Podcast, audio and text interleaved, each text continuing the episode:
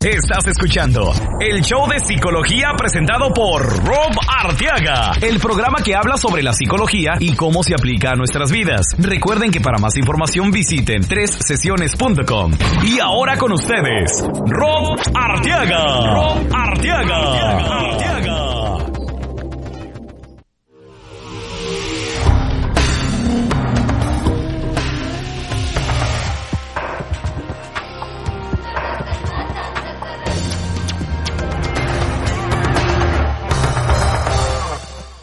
¿Qué tal amigos? Les habla su psicoterapeuta Rob Arteaga de tres sesiones.com y hoy vamos a hablar sobre, bueno, pues un tema que estuvo en las noticias esta semana. Casi no eh, tocamos temas que son uh, noticias, pero realmente creo que es un tema que nos puede, uh, que nos puede interesar a nosotros que nos gusta hablar sobre la psicología y bueno,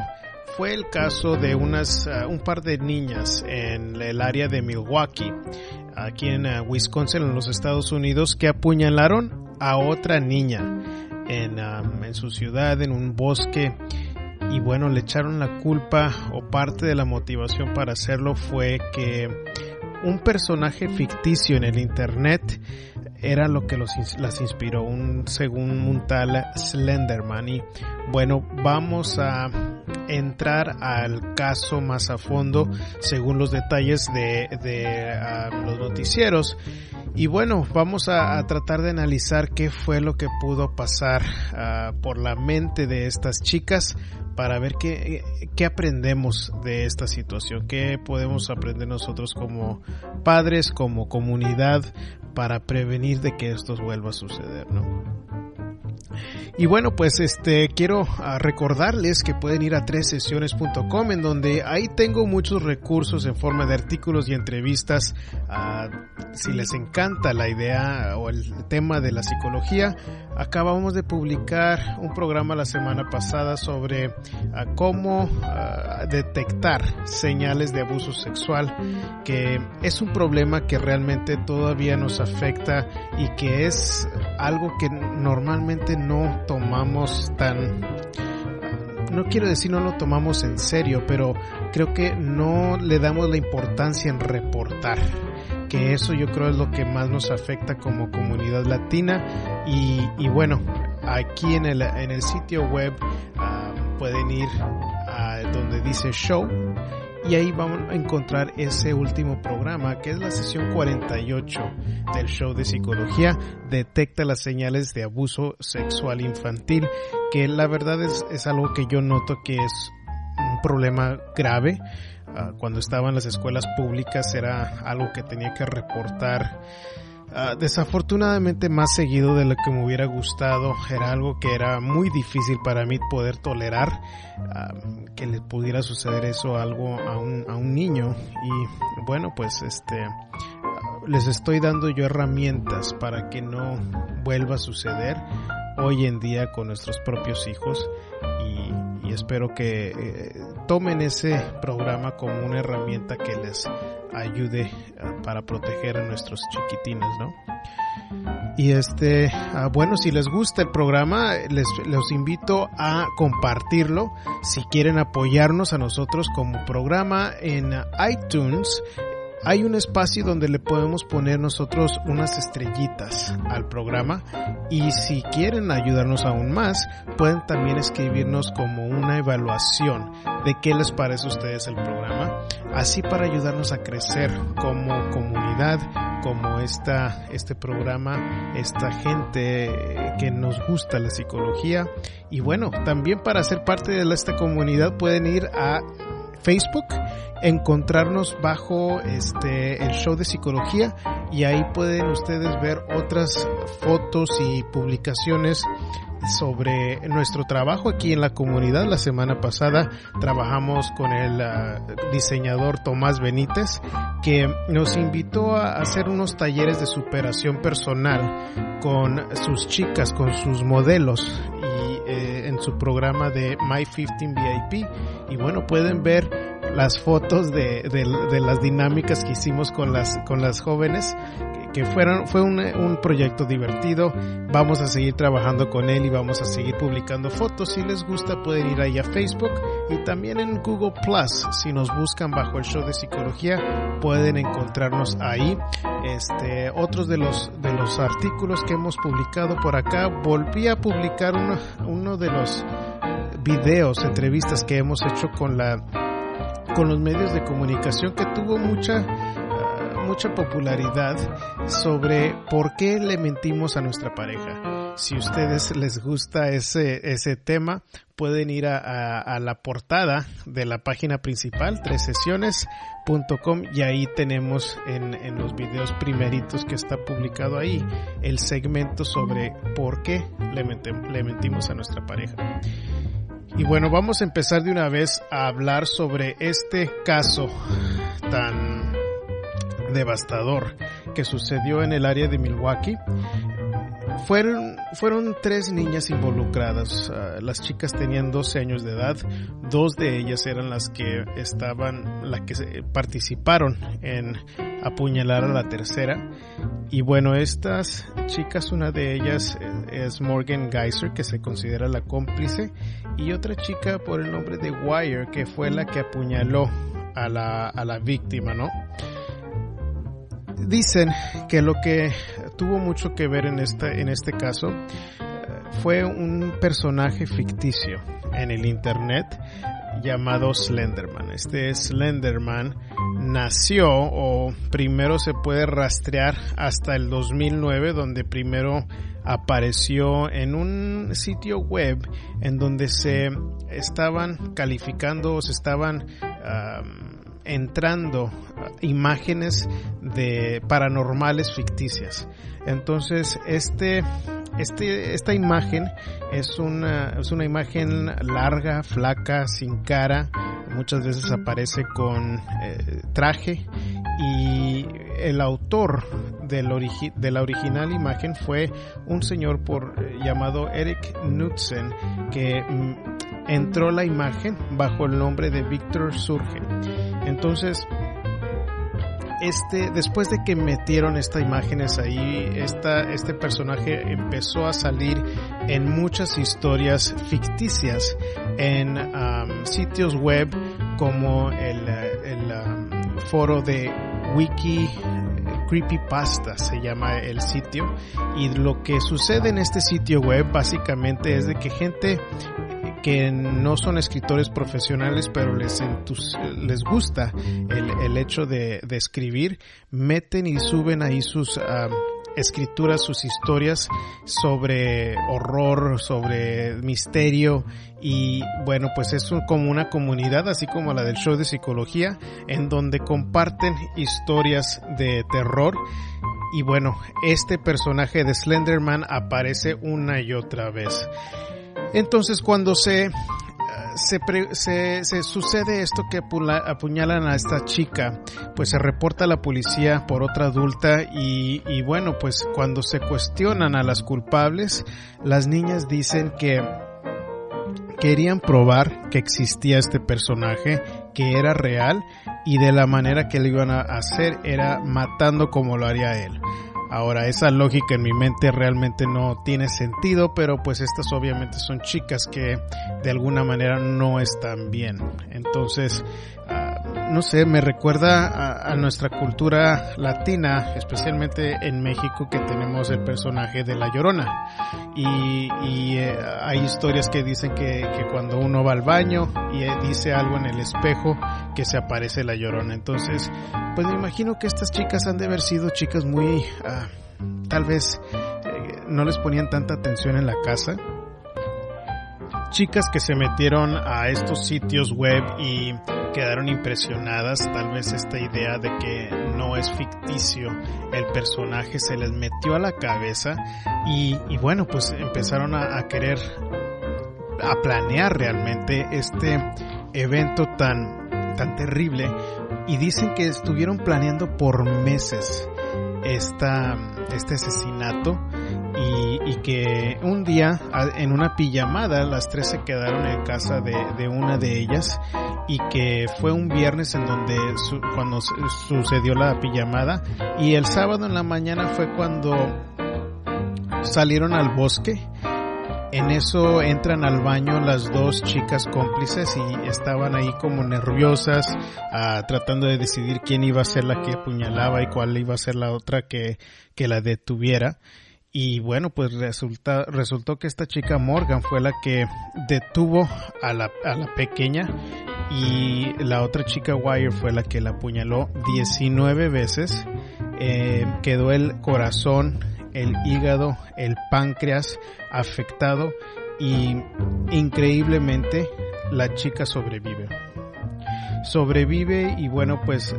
parte de lo que dice este policía que fue el que cuestionó a las chicas es de que la chica Morgan no sintió remordimiento como que no mostraba remordimiento y mientras estaba hablando como que pues no había no había lágrimas no había eh, ninguna señal que se sentía mal por lo que acababa de hacer que, que bueno pues es un punto clave que eh, se fija mucho la corte la ley. Y pues desafortunadamente estas chicas las van a tratar como adultos en la corte. Este, otros de, de, las conversaciones que había estado escuchando sobre el caso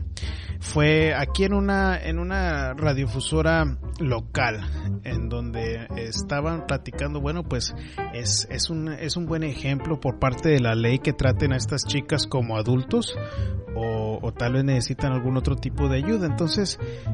mi pregunta para ustedes es, ¿qué piensan?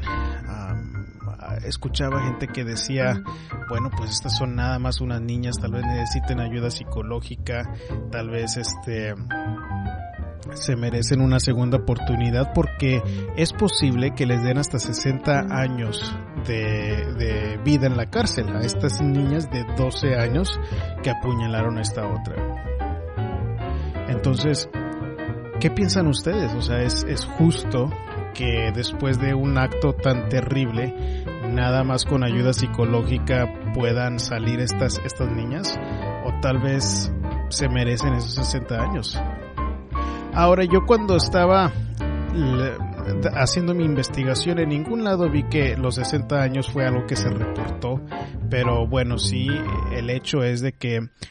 trataron de matar a esta chica, trataron de asesinarla y fue premeditado porque bueno, pues eh, dicen que estuvieron meses planeando esto y, y, bueno, pues se planeó, no fue ningún accidente, fue con una intención. Y esos, esos, y, y, también no muestran remordimiento, tan siquiera una de las chicas no mostró nada de remordimiento y dijo algo al respecto como que, bueno, tal vez estuvo mal lo que hice. O sea, imagínense, tal vez estuvo mal lo que hice. Ah, para mí esto indica muchas, muchas ah, otras, ah, son alarmas que habían otros elementos que estaban muy mal en las, en las vidas de estas chicas. No sabemos el, el historial de, de si hubo algún otro problema de conducta con nuestras chicas. pero bueno, la verdad es de que no es la primera vez que sucede este tipo de evento en el 2011 un adolescente en la Florida mató a su propio hermano. Mató a su propio hermano ah, y lo que decía era de que lo inspiró o se identificaba con el personaje de Dexter. Eh, si no conocen la historia de Dexter, es un programa de televisión que se trata de un asesino en serie y entonces durante todo el programa haz de cuenta que tratan de justificar el hecho que es asesino en serie porque así nació y porque lo hace lo, el, único tipo de personas que mata es a gente mala, asesinos, violadores y, y su papel es como quitarnos ese tipo de personas de nuestra sociedad. Entonces tiene como un cierto, una, un código de moral que justifica la razón por la que él es un asesino en serie y trata como de hacerlo lo más humano posible, metiéndonos en su mundo, en su cabeza, porque se, se la pasa narrando el programa y qué es lo que está pasando por su mente. Entonces, este adolescente dice que se identifica con ese, con ese personaje y que fue parte de lo que lo inspiró a tomar la vida de su propio hermano. Ese muchacho ahora está uh, sirviendo una, una sentencia en la cárcel de por vida y, y bueno, pues la pregunta es, bueno, pues si, si es, ahí sucedió y, y, lo trataron como un adulto y le dieron la, la sentencia de por vida, tal vez se los merecen estas otras chicas. ¿Qué piensan ustedes? Nos pueden dejar esos comentarios aquí mismo en el programa, en, el, en la página del programa, o también por parte de, Facebook cuando vayamos a publicar este programa. Pueden ahí ponernos nuestra, uh, sus, sus, opiniones, ¿no? Uh, de mi punto de vista, yo pienso que legalmente cuando se premedita, cuando se planea por meses, se hace conscientemente y no hay remordimiento, pues son elementos de que es una receta para un desastre, ¿no? Como que yo creo que si estoy yo planeando en hacerle daño a alguien, tomo el tiempo de invitarla a mi casa, estoy alegando, estoy ya me, ya me capturan y no muestro remordimiento. Esa persona no es una persona que está bien, no, no, es, no, está, no estamos nosotros a salvos como comunidad con ese tipo de personas afuera. Entonces, de mi punto de vista, ah, como eso, esos elementos están presentes, de mi punto de vista sí se deben de tratar a las chicas como adultas porque cometieron y tomaron una decisión muy, muy adulta. Y, y bueno, pues cuando eso sucede, hay consecuencias. Hay consecuencias. Y bueno, pues me pongo a pensar también en el caso en los noventas que fue muy controversial en donde hubo un adolescente en el eh, exterior. Me acuerdo que fue en el país de Singapur en donde este adolescente básicamente lo que hizo fue uh, pintar las paredes con pintura de spray y lo que le iba lo que le iba a tocar es este que le iban a, a pegar con un palo eh, en, por las autoridades porque eso se acostumbra allá y pues él había roto las leyes de allá y, y se reportaba mucho que en esos países no se ven esos tipos de, de crímenes que obviamente es mucho menor de lo que hicieron estas chicas acá pero pero bueno yo creo que en, en cierto aspecto cuando sabemos que la consecuencia va a ser un, algo que nos vaya a afectar más eso como quiera como que nos nos previene, nos, nos causa eh, tal vez que re reflejemos a ver si lo que vamos a hacer es, algo, es lo correcto. Ahora puede ser de que estoy pensando de una manera muy dura, uh, pero recuerdo, bueno, pues a nosotros aquí en este, en este país, por más libertades que tenemos, ese tipo de crímenes menores sí es un problema, es un problema en la comunidad y, y también me pongo en el lugar de cuando estaba trabajando en las escuelas y, cómo estábamos tan limitados en cómo las escuelas pueden disciplinar, ya no tienen la misma libertad de antes para poder disciplinar y tampoco digo que es bueno abusar de ese poder, pero creo que por los abusos de unos se afectan los demás y eh, por eso estamos en una situación donde no tenemos las herramientas suficientes de desmotivar a los jóvenes de cometer estos delitos menores o mayores, en el caso de Milwaukee. Ahora, otro caso similar aquí en Houston, precisamente en, en febrero, sucedió un caso en donde hubo unos adolescentes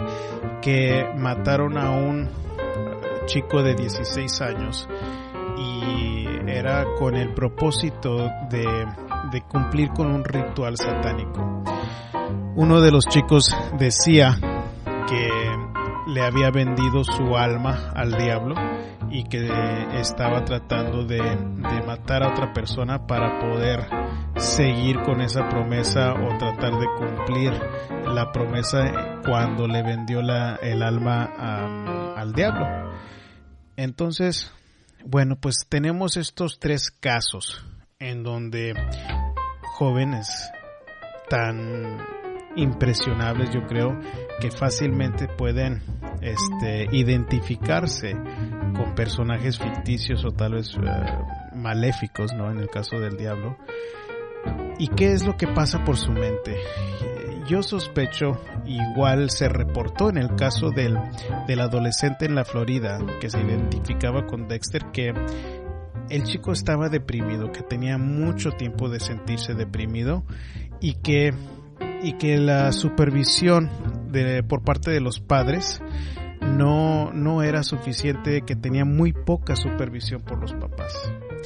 Entonces, si esto es lo que está sucediendo, si esto está presente en uno de los casos, yo creo que la verdad estoy asumiendo, pero es muy probable que había muy poca supervisión. En el caso de este chico también, en donde le, supuestamente le vendió el alma al diablo, y en estas chicas. Y parte de lo que sucede, si analizamos psicológicamente lo que, en qué etapa de desarrollo psicológico estamos en la adolescencia, es un punto en donde estamos tratando de identificarnos o separarnos y crear nuestra propia identidad. Si se si eh, estudian la psicología eh, hay el, el trabajo de Piaget Piaget es uh, un psicólogo famoso en, los 50, 60 por ese tiempo que estudió mucho el desarrollo de la persona y qué es los cuáles son los, uh, las etapas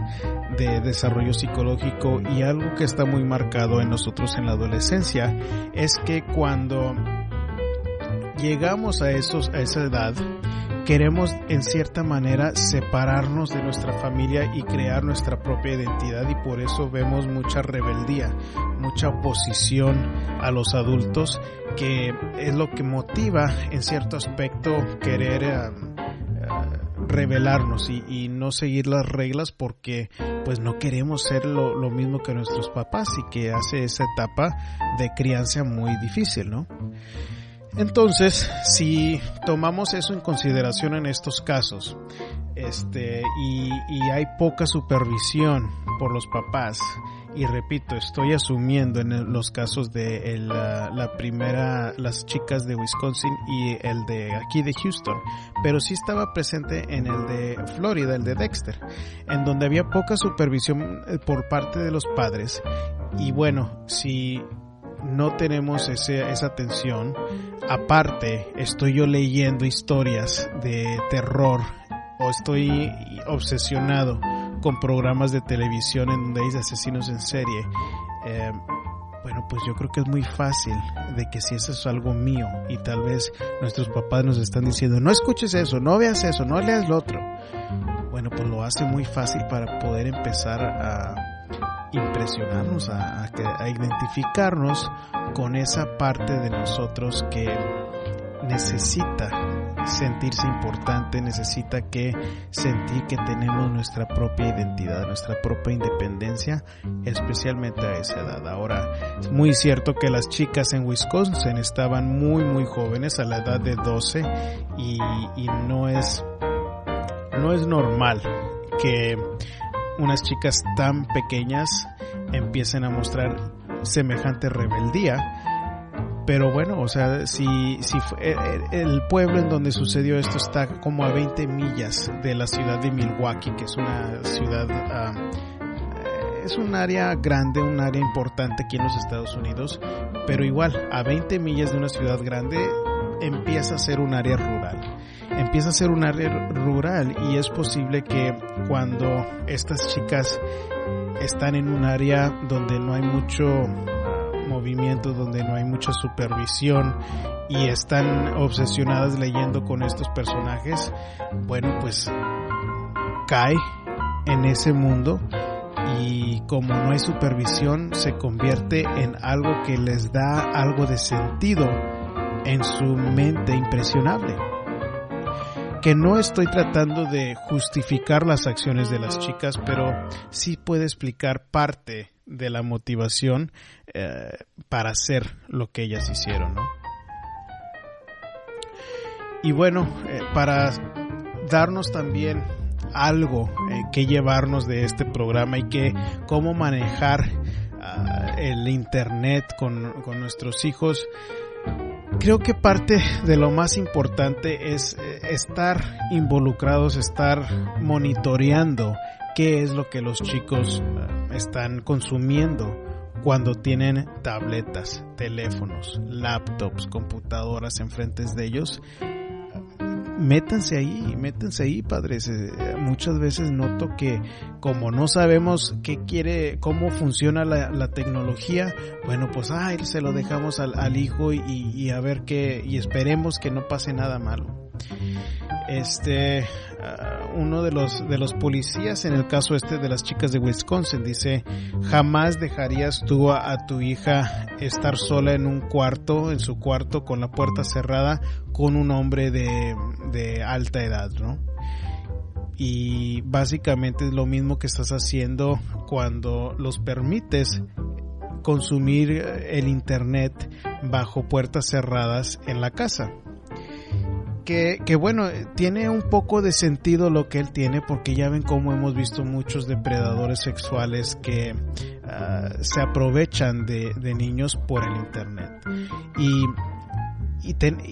el punto clave aquí para que ustedes se lleven algo es estar activos en la vida de nuestros hijos, estar al pendiente de qué es lo que están consumiendo de saber exactamente qué es lo que están ah, viendo por internet y preguntarles, meter, meternos en, el mundo de ellos porque en estos casos los papás no estaban presentes.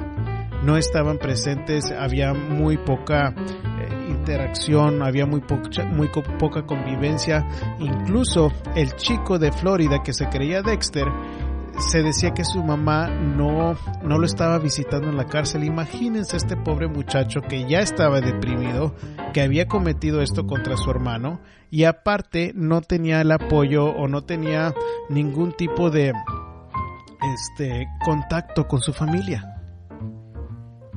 Para mí realmente como persona, como ser humano, no sé cómo puede ser eso uh, posible a pesar de, de, lo que hizo, yo pienso que trataría de, de, hacer el contacto. Obviamente no estoy en los zapatos de esa, de esa familia, de sus papás, y, y no puedo estar seguro qué es lo que siente o no puedo estar 100% en, sus, en su piel, en sus zapatos para saber qué, qué es lo que pasa por su mente, pero igual yo creo que pues es mi hijo, es mi hijo y me necesita y yo pienso que sí, sí pondría de mi parte para poder apoyarlo, para poder, este, tan siquiera mantener el contacto mínimo, ¿no? wow. La verdad es que es un tema, es un tema pesado, como han sido, yo creo, el tema de la semana pasada también fue un poco más pesadón. Y, y, bueno, pues esto es la psicología, esto es nuestra vida, es una realidad de lo que está pasando en nuestro mundo y cómo se aplica la psicología a nuestras vidas, ¿no? Bueno, recuerden que este, si ustedes están interesados en su propia cita eh, frente a frente, pueden venir aquí al consultorio en Houston si se están localizados por acá. Igual si les gustaría una cita vía web, por email, por chat o video chat, pueden ir a tresesiones.com bajo servicios y ahí les doy más información sobre cómo podemos arreglar eso. Eh, igual, este, si les gusta este programa, compártanlo de nuevo. Y, y bueno, nos vemos aquí la próxima semana. Recuerden, el mundo no es el que cambia, lo que cambia es nuestra actitud